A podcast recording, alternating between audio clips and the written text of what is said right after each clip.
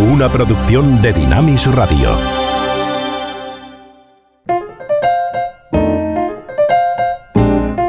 Ruta 66. Un recorrido con José de Segovia por la cultura popular a la luz de los 66 libros que iluminan el camino de la vida. Cuando pensamos en el desastre de nuestra vida, ese fracaso eh, que una y otra vez nos hace sentirnos culpables, rara vez utilizaríamos el lenguaje que Jesús en su Evangelio usa en este texto que hoy consideramos, el lenguaje de la deuda. Todos sabemos lo que es tener deudas, estar realmente eh, totalmente preso, eh, cautivo, agobiado por algo que tienes pendiente de pagar. Y es interesante que Jesús utilice esta expresión precisamente para hablar del problema de nuestra vida, de lo que podríamos llamar nuestro mal.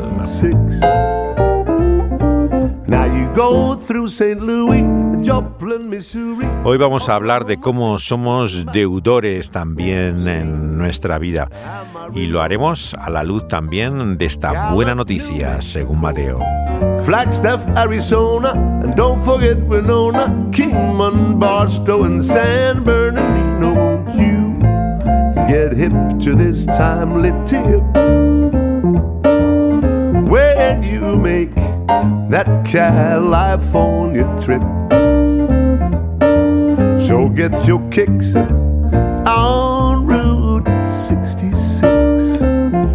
Hoy está a cargo de Kles Jansson, eh, que era un cantante eh, tanto de, blues, eh, baladas, pero sobre todo de jazz en Suecia, donde mantuvo realmente un estándar y una obra conocida y también incluye en él este clásico cancionero del cancionero americano que es nuestra sintonía, Ruta 66.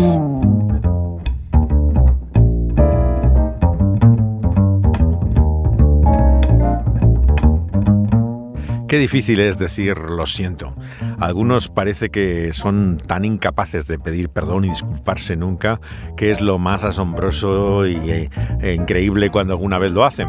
Y sin lugar a dudas la canción la que hoy comenzamos nuestro programa, esta tremenda, poderosa balada que hizo Peter Cetera para el grupo eh, que toma el nombre de su ciudad, Chicago.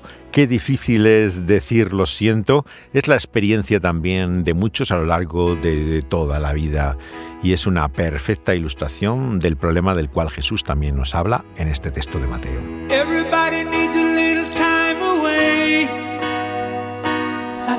to say from each other.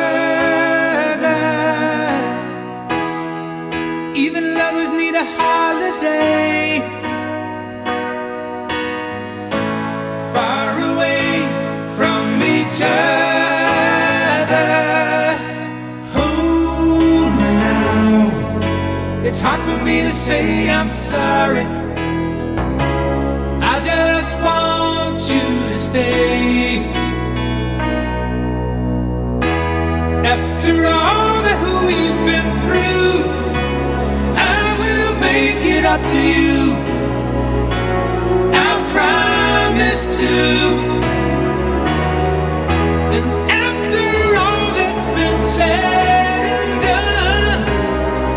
just a part of me I can't let go.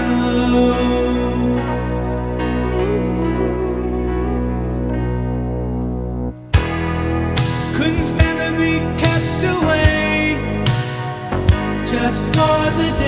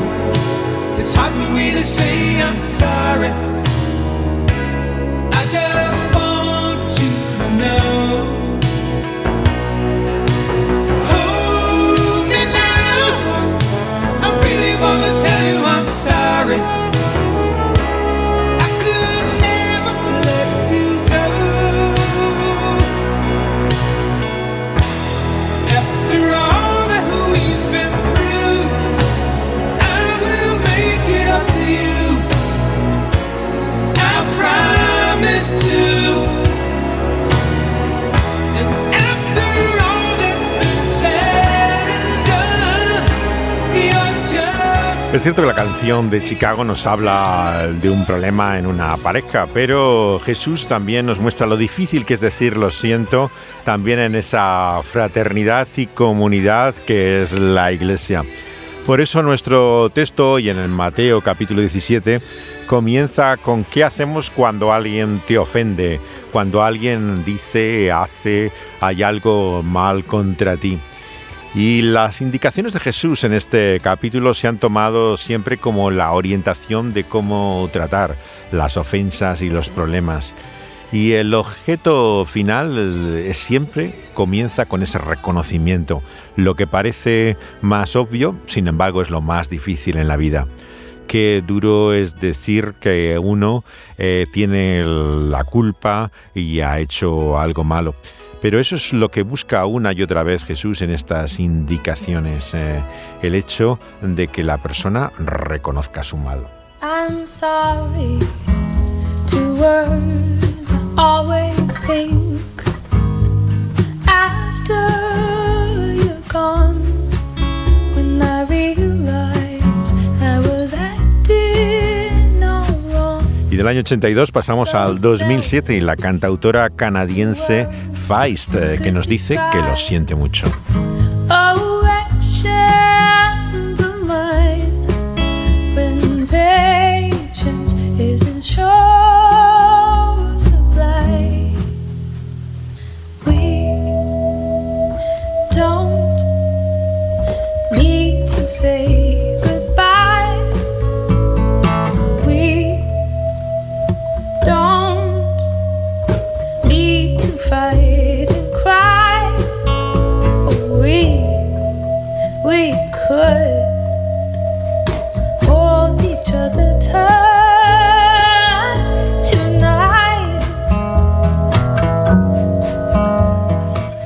Siento, so sorry, dice Feist. Dos palabras, pero qué difíciles de pronunciar, aunque uno las piensa, como dice en esta canción.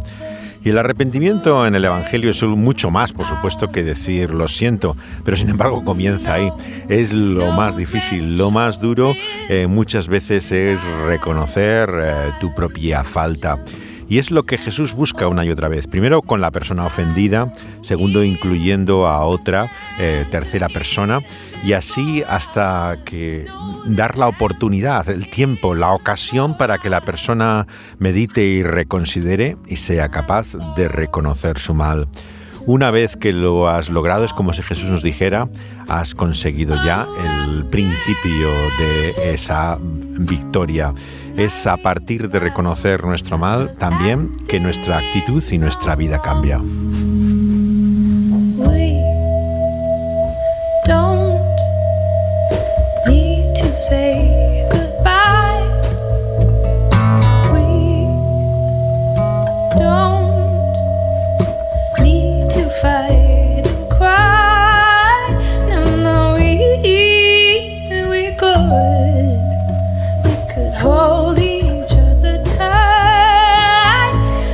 ¿Cuántas comunidades están divididas en esa amargura, dureza, conflicto? Jesús da aquí unas indicaciones muy prácticas. Dice en el versículo 15, si consideras que te han tratado mal, injustamente, por aquel que mm, tratas como tu hermano o hermana, harás de ser tú el que dé el primer paso quien ha de ir a esa persona y decir lo que tienes contra ella, sin comentárselo a otros, sin convertirlo en un objeto eh, de chisme, de crítica, de cotilleo. Ve directamente a la persona que piensas que te ha ofendido.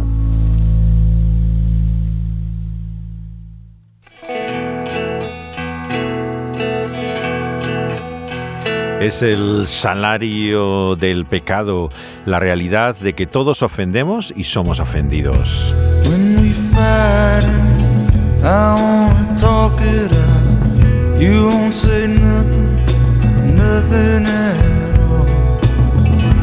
You just sit there, you won't open that pretty mouth. Think you like keeping my back up against the wall. wages sin. You keep me paying wages of sin for wrongs that I've done. Wages of sin, you keep me paying wages of sin one by one. I walk in the apartment and there's clothes thrown all over the. You're.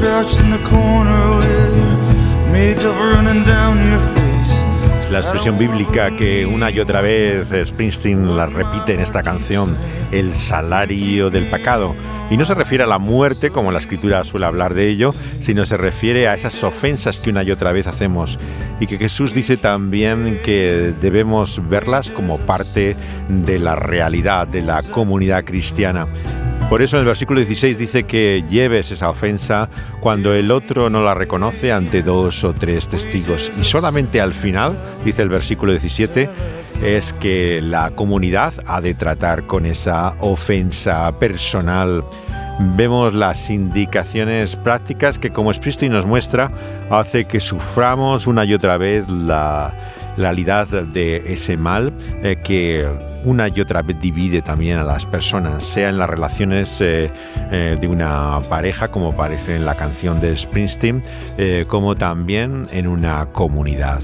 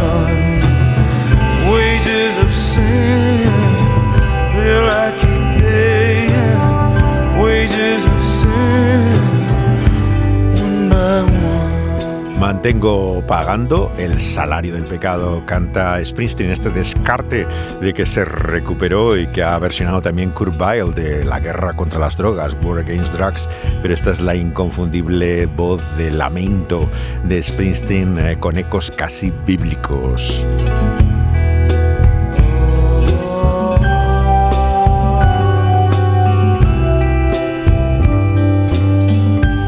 Pero qué difícil es reconocer ese mal. Es una y otra vez el, aquello que te asombra, la incapacidad que tenemos para poder saber muchas veces la verdad de las cosas. Y la película que hoy tenemos lleva el título original de eh, La raíz del miedo, la verdad desnuda, se le llama en Latinoamérica, y es más cercano a ese primal fear, ese temor primario de la película, que en español conocemos como las dos caras de la verdad y que tiene, como siempre, los títulos a veces en este país algo de spoiler, pero eh, realmente hace referencia desde su inicio a, ese temor al miedo a reconocer la verdad. Eh, es una increíble, extraordinaria película eh, que no hizo un gran director, pero que sin embargo está especialmente lograda, de 1996. La escena es de Richard Gere, como ese ambicioso, mediático abogado defensor de Chicago de prestigio que eh, desde el primer momento se nos presenta cómo se acerca a la justicia buscando la repercusión y la fama. Eh, le preocupa más el aparecer en la prensa y la televisión que el propio hecho de el juicio que está eh, defendiendo. Es así como se nos introduce en este sorprendente caso de la película eh, que se conoce en España como eh, Las dos caras de la verdad, la raíz del miedo, más cercano a título original de El temor primario. Supongamos que tiene un cliente que usted sabe que es culpable. No, no empecemos con eso. A nuestro sistema judicial no le importa, ni a mí tampoco. Todo acusado, haya hecho lo que haya hecho, tiene derecho a la mejor defensa que su abogado le pueda proporcionar. Punto. ¿Y de qué le sirve a usted la verdad? ¿La verdad? ¿A qué se refiere? Naomi. Ya voy. Ah, no puedo referirme más que a una cosa. ¿Cree que solo hay una verdad? ayúdame. Llegarás tarde. Sí, sí, ya lo sé. Bien. ¿Cuál es la auténtica? Para mí solamente ayuda. Martín, no te muevas. Mi versión de la verdad, la que yo genero en las mentes de esos 12 hombres y mujeres del jurado. ¿Que prefiere llamarlo de otra manera? Por ejemplo, apariencia de verdad. Eso es cosa suya. Bien. ¿Ya está? Sí.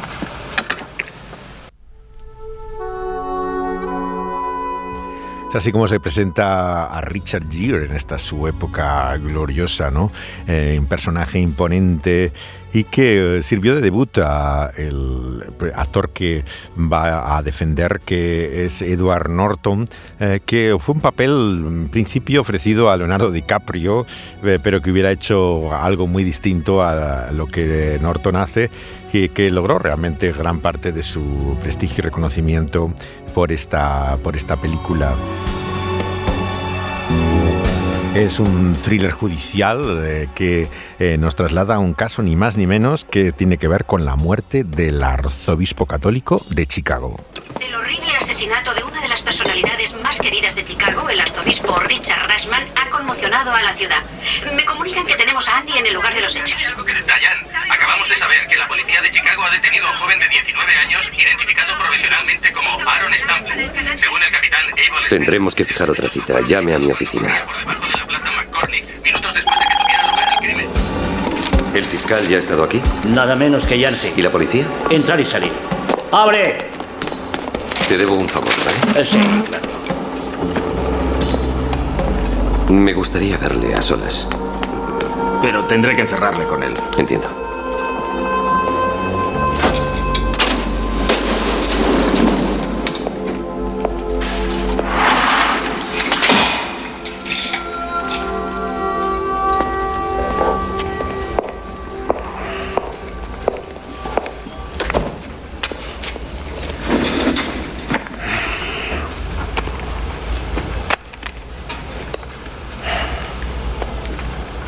¿Sabes quién soy?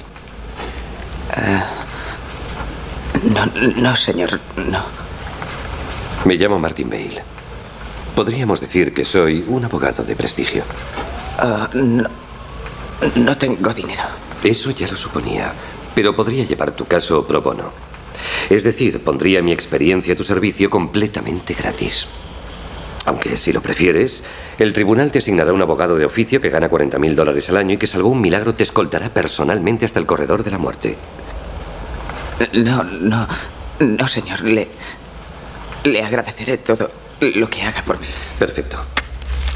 Em, eh, veamos. ¿Tu nombre completo es...? Aaron Luke St St- Stampler. Stampler. Eres de Kentucky, ¿no? Eh, Sí, señor. Nací en, en Creekside. ¿Lo, lo dice ahí? Eh, Sí. ¿Cuánto llevas en Chicago? Ah, Dos años el mes próximo, creo. ¿Te han detenido alguna vez? No, no, señor. ¿Cómo conociste al arzobispo? Estaba. Estaba mendigando en la calle cerca de Walker Drive. El arzobispo Rashman pasó en su Cadillac. Y.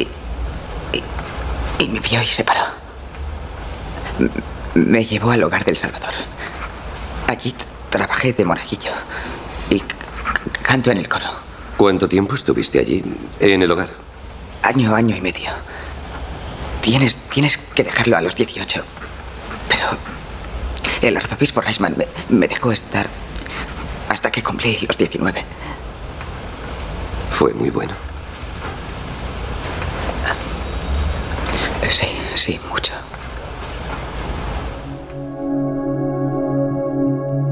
El arzobispo Rasman es una figura realmente respetada, la cabeza de la diócesis católica de Chicago que conocemos en la misma primera eh, escena y que va a ser brutalmente asesinado en su eh, mansión particular.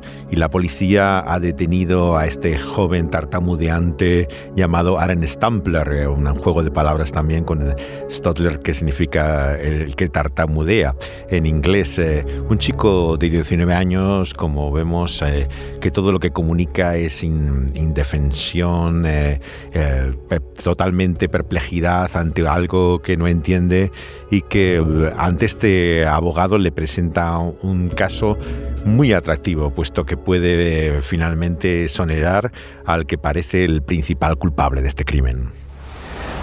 ¿Tenías alguna razón para odiar al arzobispo? ¿Odiarle? No, no, señor. Era como un padre para mí. Sí, pero tú... No sé cómo decirlo. Estabas en su cuarto cuando le mataron. ¿Cómo explicas eso? había alguien más en la habitación, señor Bale. Un momento, ¿una tercera persona? Sí, señor. ¿Lo sabe la policía? Sí, se lo dije, pero, pero no me creyeron. Bueno, cuéntamelo a mí. Iba, iba a devolver un libro a, la biblioteca del arzobispo. Oí un ruido, así que entré en su. en su dormitorio. El arzobispo Reisman estaba en el suelo. había sangre por todas partes. Luego vi una sombra, vi a una persona inclinada sobre el arzobispo. Me miró, vino hacia mí y entonces se me fue la mente. ¿Qué significa se me fue la mente? perdí la conciencia. Suele pasarme a veces. Tengo ausencias. Tengo ausencias. Pierdo la conciencia y no puedo recordar nada.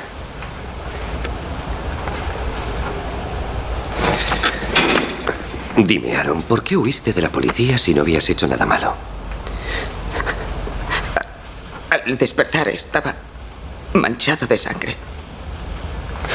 No, sabía qué hacer, tenía miedo. oí las sirenas y eché a correr. sé lo que está pensando, señor Bell, pero le juro. No tienes que intentar convencerme, solo quiero que contestes a mis preguntas.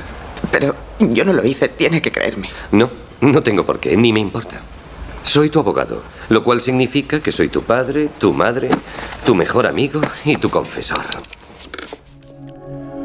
Hubo un tiempo en que los asuntos criminales los resolvían policías o detectives privados, pero en esta era tras Grisam todos son abogados los que se enfrentan al caso que vamos una y otra vez sorprendiéndonos el giro que va tomando la historia.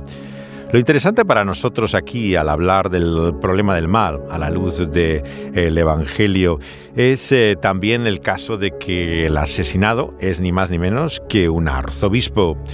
Y este adolescente de Kentucky es culpabilizado de su crimen.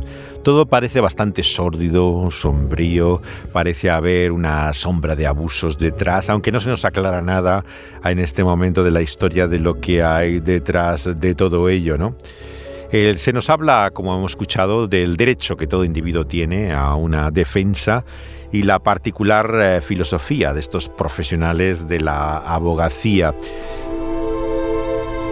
La contrapartida al personaje de Richard Gere es ni más ni menos que una jovencísima Laura Linney, eh, que interpreta el personaje de esa fiscal que vamos a escuchar ahora como es eh, nombrada para ello con un objetivo claro que es eh, mantener la, dignidad del clero del asesinado y también quitar de por medio toda turbia sombra que pueda aparecer en torno a su vida. El señor Shaughnessy era amigo personal del arzobispo. Vino a verme esta mañana y me preguntó quién era el mejor fiscal. Le dije que tú. Gracias. Confío en que si me hago cargo de la acusación se me concederá la autoridad que implica el nombramiento. Puede usted contar con ello. Pero deseo que esto quede bien claro. Quiero la pena de muerte.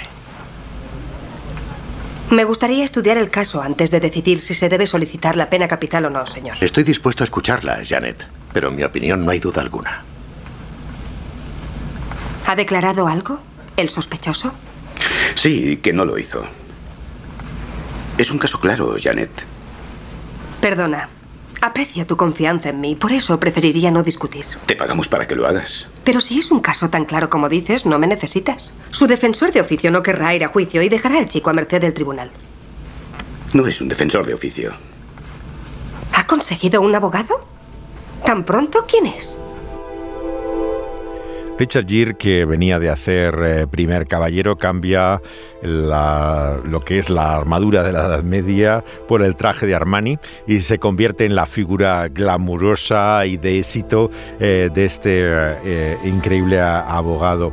Eh, su asistente dice en un momento, bueno, este chico no necesita un abogado, es un exorcista, dice en un momento Mara Tierney, porque inmediatamente la concentración, claro, en esta historia pasa al enigma de Norton. Eh, ¿Quién es este chico y realmente qué es lo que ha hecho detrás de esta historia? En las palabras de Jesús que estamos considerando en este pasaje del Evangelio de Mateo, Jesús recurre a uno de sus medios favoritos eh, para explicarnos la verdad de las cosas, que es la historia, la parábola, en este caso, de los dos deudores. Y nos muestra cómo todos, sin excepción, somos culpables. El punto de partida, por lo tanto, de estas historias ha de ser a la luz del Evangelio, no quién es el malo de la historia, ¿no? sino como todos son malos realmente, qué es lo que hacen respecto a su maldad. Y la dificultad, nos dice Jesús, es reconocerla. Eh, bueno, de alguna manera vemos que el personaje deudor que se nos introduce en la historia de Jesús es evidente que tiene una, una deuda, que tiene un problema a solucionar, pero le parece realmente que su dimensión eh, no cambia su relación con el otro deudor, eh, que tiene una deuda insignificante comparada con la que tiene el primero. La historia de Jesús, por lo tanto, nos habla de que todos tenemos culpa, pero lo que pasa es que la vemos comparativamente. Comparado con estos criminales de estas historias, evidentemente que nos sentimos mejores personas. Pero la cuestión, nos dice Jesús aquí, eh, no es si te parece mayor o menor tu problema, sino eh, verdaderamente si reconoces eh, cuál es tu deuda, como dice Jesús en esta historia. Y al analizar el escenario, el personaje de, de Gir eh, tiene su primer encuentro con esta fiscal que parece ha tenido una relación personal anteriormente eh, con ella, e incluida esta curiosa referencia no solamente a la iglesia, sino a la realidad de Dios. Pásate luego, yo estoy aquí todo el día. Hola, soy Martin Bale, el defensor de Aaron Stampler. Quiero inspeccionar el lugar del crimen. Ah, del matarife, ¿eh? Sí, gracias. No recordaba su auténtico nombre.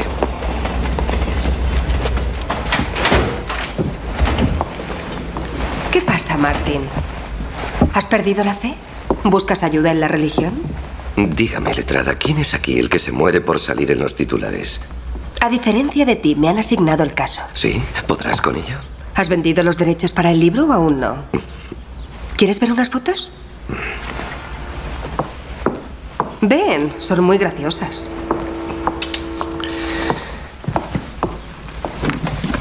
Creo que muestran claramente la naturaleza inicua del crimen. Un pequeño consejo. No utilices la palabra inicua durante el proceso. La mitad del jurado no sabrá de qué hablas. Otro pequeño consejo.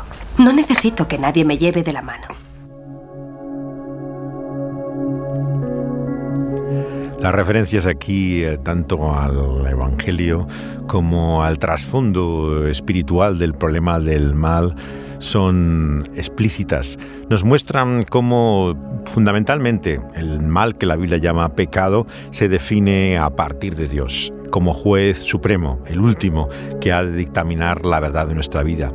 Quien conoce la verdad de lo que realmente hemos hecho y quien puede acusarnos, por lo tanto, o librarnos justamente. En esta historia de Jesús sobre los dos deudores encontramos también el papel que tiene el agradecimiento, el reconocer que uno es eh, librado de esa deuda mm, sin merecimiento alguno. Aquel que tiene ese enorme problema y que es, saldada su deuda por la sola eh, bondad y misericordia de ese su Señor, vemos que es incapaz de mostrar esa misma gracia, favor y misericordia por aquel que le debe mucho menos. En ese sentido Jesús está hablando no solamente de nuestra culpa, sino del agradecimiento que debemos tener a aquel que ha cargado con nuestra culpa, expresado aquí en términos de nuestra deuda, aquel que ha pagado por ella. Estaremos sentados juntos con dos compañeros míos. Leerán los cargos y el juez te preguntará cómo te declaras. inocente. No. Pero soy inocente, señor. Me es igual, eso no importa. Tú no abras la boca para nada. usted dirá que soy inocente. Yo diré lo que tenga que decir, no te preocupes. Pero, señor Bailey. Eso es lo que pretendo que veas. No puedes comportarte así en la sala, de modo que ve tomando nota. Yo hablaré y tú no abrirás la boca. Tú estate sentado y pon cara de inocente. Es que soy inocente. Eso es, esa es exactamente la cara que quiero que pongas en la sala. ¿Podrás recordarla? Ensáyala ante el espejo. Es perfecta. No hace falta, es la que tengo siempre. Entonces ya tenemos mucho ganado. No sonrías. No. La manera en que nos aferramos a nuestra inocencia, como el personaje de Norton, choca con la visión de aquel que conoce la dificultad del juicio y le aconseja callar la boca, que es lo mejor en estos casos. Y ante ello, muchas veces nos encontramos que la dificultad del perdón es simplemente eh, dar la cara. Es por nuestro propio orgullo que no queremos eh, eh, mostrar debilidad y por otra parte no queremos reconocer nuestra ofensa. Jesús nos muestra entonces la dificultad que se produce en torno al problema del perdón. ¿Cuántas veces debemos perdonar? Siete veces de hecho, ¿cuánto cuesta perdonar una vez? El que debía 10.000 talentos había necesitado 150.000 años de trabajo diario, ya que el salario de un talento suponía como 15 años de, servicio. La deuda del otro, sin embargo, apenas era 100 días eh, de su labor. Si vemos la diferencia, se le perdona claramente al primero una deuda impagable. 150.000 años de servicio.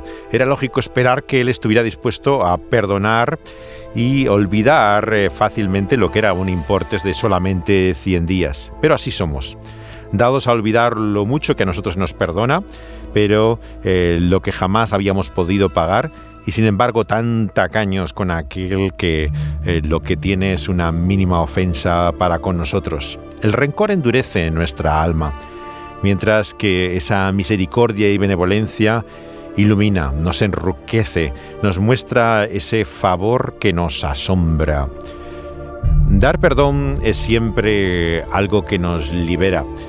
El negarlo eh, lo que nos hace es eh, apresarnos, estar encerrados sin poder eh, salir por no poder perdonar y olvidar nos hace incapaces de poder disfrutar, nos lleva a acariciar las viejas heridas una y otra vez que produce el resentimiento. El perdón siempre da paz al que perdona, aunque no siempre su gesto sea apreciado o agradecido. Pero en esta historia nos muestra la sorpresa que tiene siempre y lo antinatural que parece. Usamos como un arma nuestras palabras y luchamos con nuestros puños, pero ¿cómo podemos perdonar? Se pregunta Morrissey de los Smiths. Use a weapon of words or fight with your fists. But can you forgive someone? Stand your ground and persist. And be the last one to blink. But can you forgive someone? And if you do, I run to you, betray you with a word. I would slit my own throat first of all. I will. podemos perdonar a alguien? Se pregunta Morrissey en el año 2014, ya después de su época con los Smiths. The black peat of the hills. When I was still ill, see this mess and forgive someone. And then recall if you can. Even began. Forgive someone. And if you do,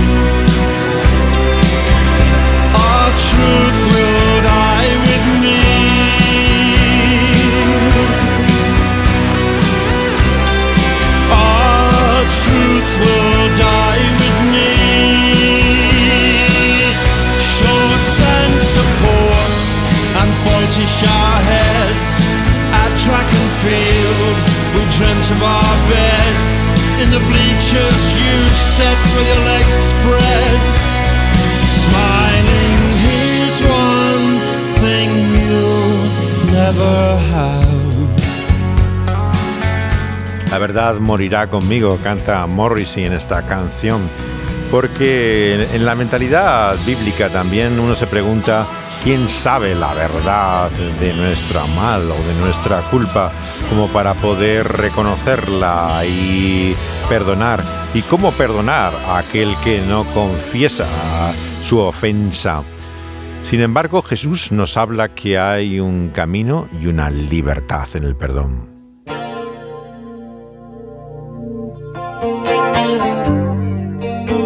Prince buscaba esa aceptación que como testigo de Jehová no podía lograr eh, por sus propias obras, pero anhelaba y deseaba ese perdón del que habla su lluvia púrpura.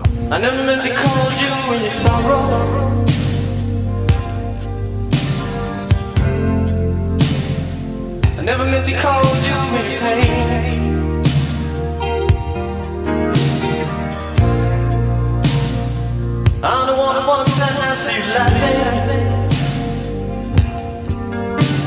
I only want to see you laughing in the purple rain.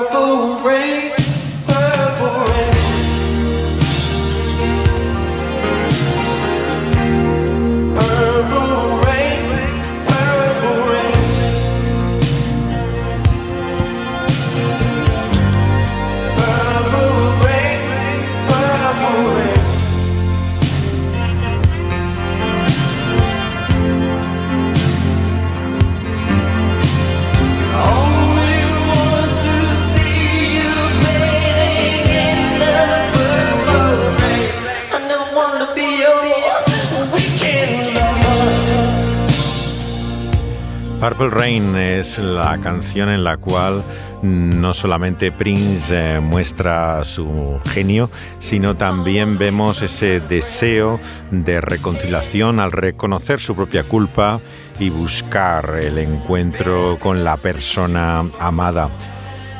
En la Biblia encontramos siempre un- una unión muy fuerte, por lo tanto, entre el perdón y la reconciliación. Pero en la práctica es algo difícil. Cuando una persona ha sido ofendida, ¿cómo puede recibir a esa persona como si no ha hecho lo que ha hecho? Son dos cosas distintas. Pero vemos que en el pueblo judío y en la época de Jesús se había llevado a un extremo tal que se consideraba que perdonar, como dice el cínico francés, era el oficio de Dios. Eh, no nos corresponde a nosotros, dicen los judíos hasta el día de hoy cuando se habla del holocausto, el perdonar a nadie. Eso que le pidan perdón a Dios los que son eh, culpables de semejante crimen. Jesús, sin embargo, nos muestra que el perdón también es una realidad humana, no en el sentido de que venga de nuestra capacidad, recursos y eh, nuestros propios medios, sino que caracteriza aquel que está realmente agradecido por el perdón que esa persona misma ha recibido de Dios. Solamente siendo perdonado de arriba y de lo alto puede uno perdonar al que está a su lado, al que la Biblia llama su prójimo. Sin esa dimensión vertical no hay perdón horizontal.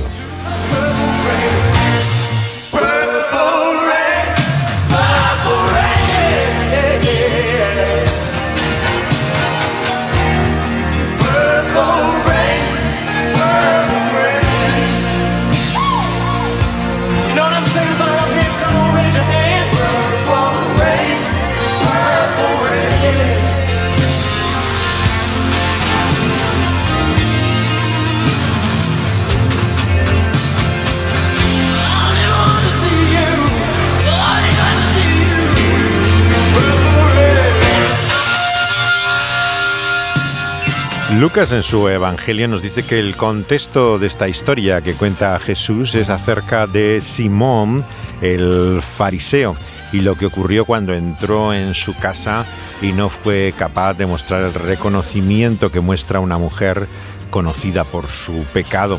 Y entonces relata la historia que viene aquí en el relato de Mateo. De cualquier forma, lo que nos muestra claro es la gran diferencia que hay entre el moralismo de cierta religión orgullosa en su justicia propia de uno mismo y la fe que viene del amor al ser consciente de la deuda que ha sido eh, saldada por la sola misericordia y gracia de nuestro Señor, de la maravilla del perdón.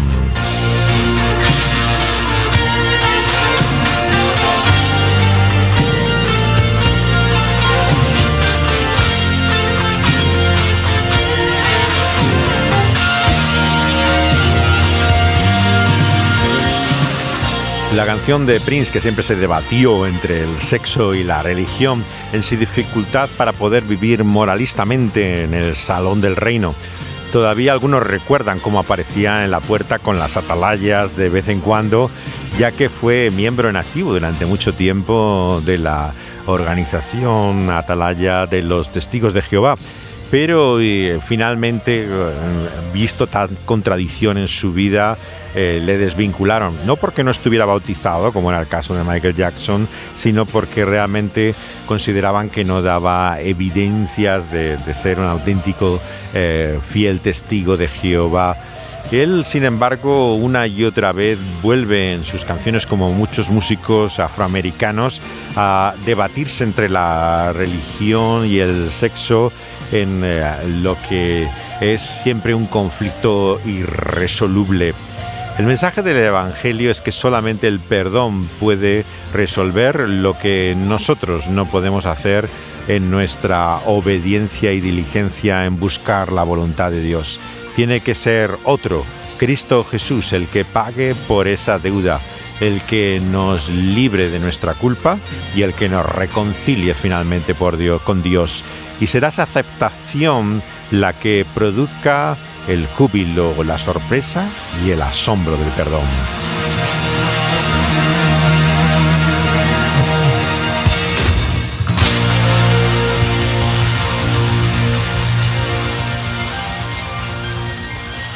La canción que vamos a escuchar ahora también de otro gran músico afroamericano, el realmente artífice del soul, Sam Cooke, también que viene del trasfondo de la iglesia y muerto trágicamente, disparado, parece que en un accidente, eh, dice con su grupo de gospel de Soul Stirrers, los eh, que despiertan el alma, que para poder perdonar tenemos que entender que Jesús ha pagado la deuda. Se llama esta canción de Cook con las Soul Steelers.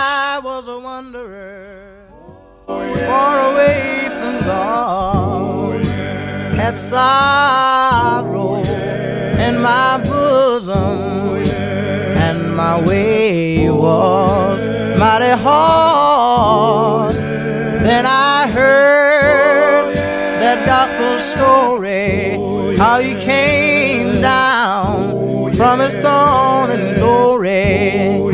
He paid the debt, I know he paid the debt for you. and me.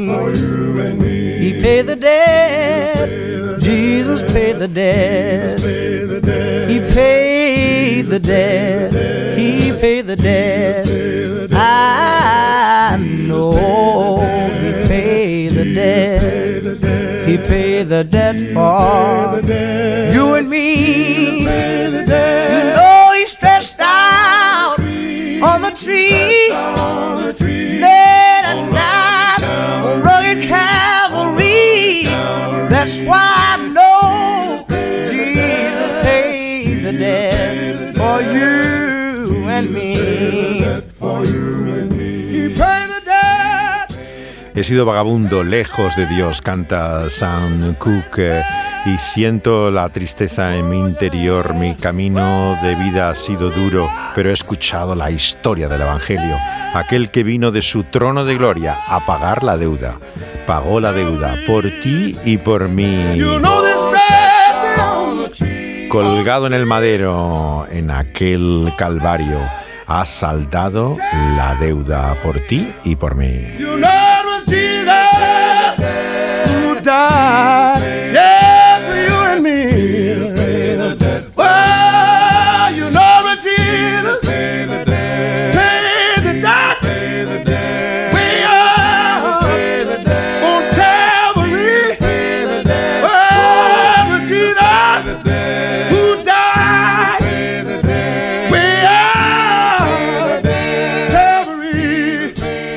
Cuando esa deuda ha sido saldada que consideramos que no tenemos ya nada en contra y es posible la restauración y la, de la relación por la verdadera reconciliación.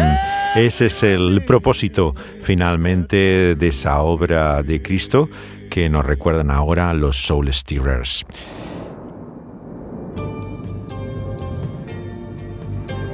El antiguo monaguillo que era Sting eh, lo compara aquí con la toma de una fortaleza. En esta canción que habla de su deseo de reconciliación con la que fue su primera esposa.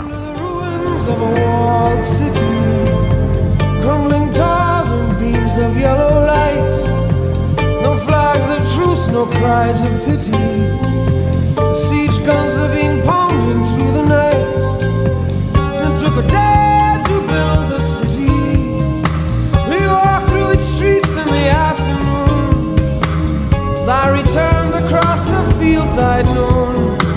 I recognized the walls that I'd once made. Had to stop in my tracks for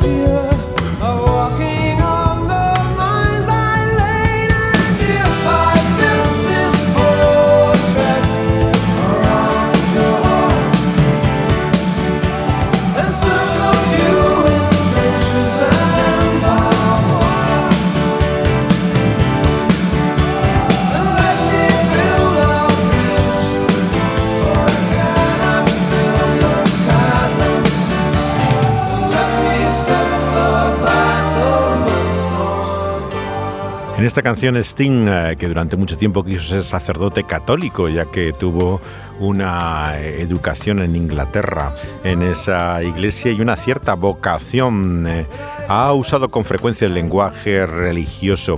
Pero al hablar aquí de la reconciliación y el perdón, utiliza una imagen del lenguaje épico de lo que sería la toma de un castillo, de una fortaleza, para describir cómo llegar al corazón de la que fue su amada, su primera esposa, es el trasfondo de esta canción.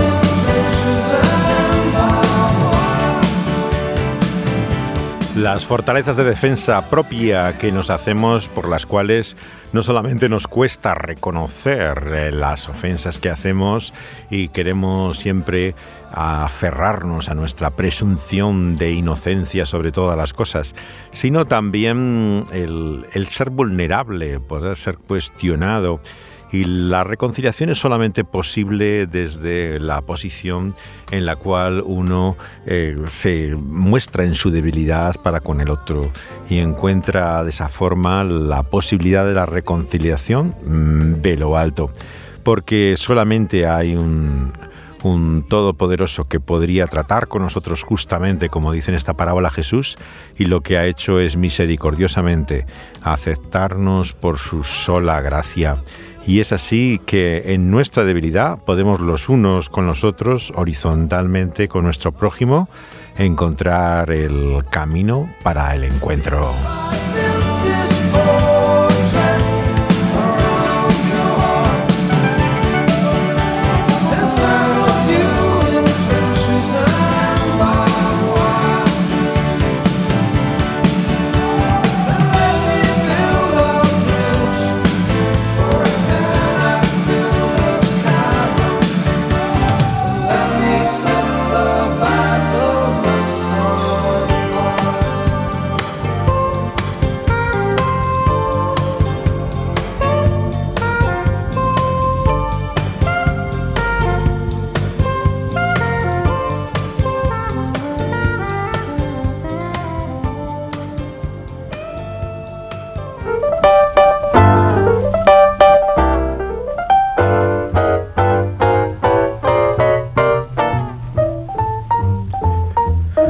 Eso Jesús nos dice que así también nuestro Padre Celestial hará con nosotros como hacemos con los demás. Por lo tanto, no debemos seguir eh, autojustificándonos y defendiéndonos, sino en nuestra debilidad reconocer lo que somos. Y Él nos muestra, Cristo Jesús, el camino del perdón de todo corazón, dice en este último verso del capítulo 18 de la Buena Noticia, según Mateo.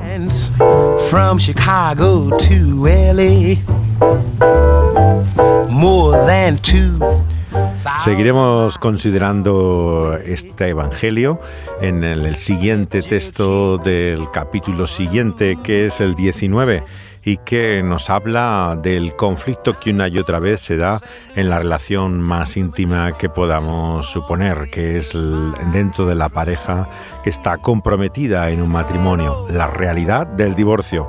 Ese será el tema de nuestro próximo programa en esta ruta por los 66 libros de la Biblia.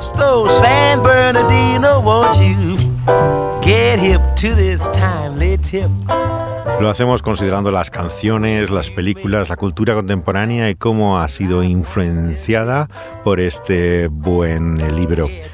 Pueden escuchar así los programas una vez que se emiten por medio de Radio Dynamis, eh, también en las plataformas donde son subidos como podcast.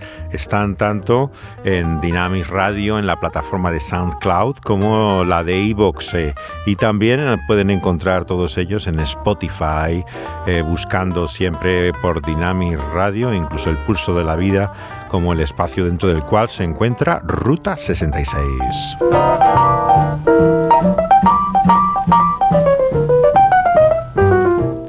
Dani Panduro estuvo al control del sonido y José de Segovia hablándoles.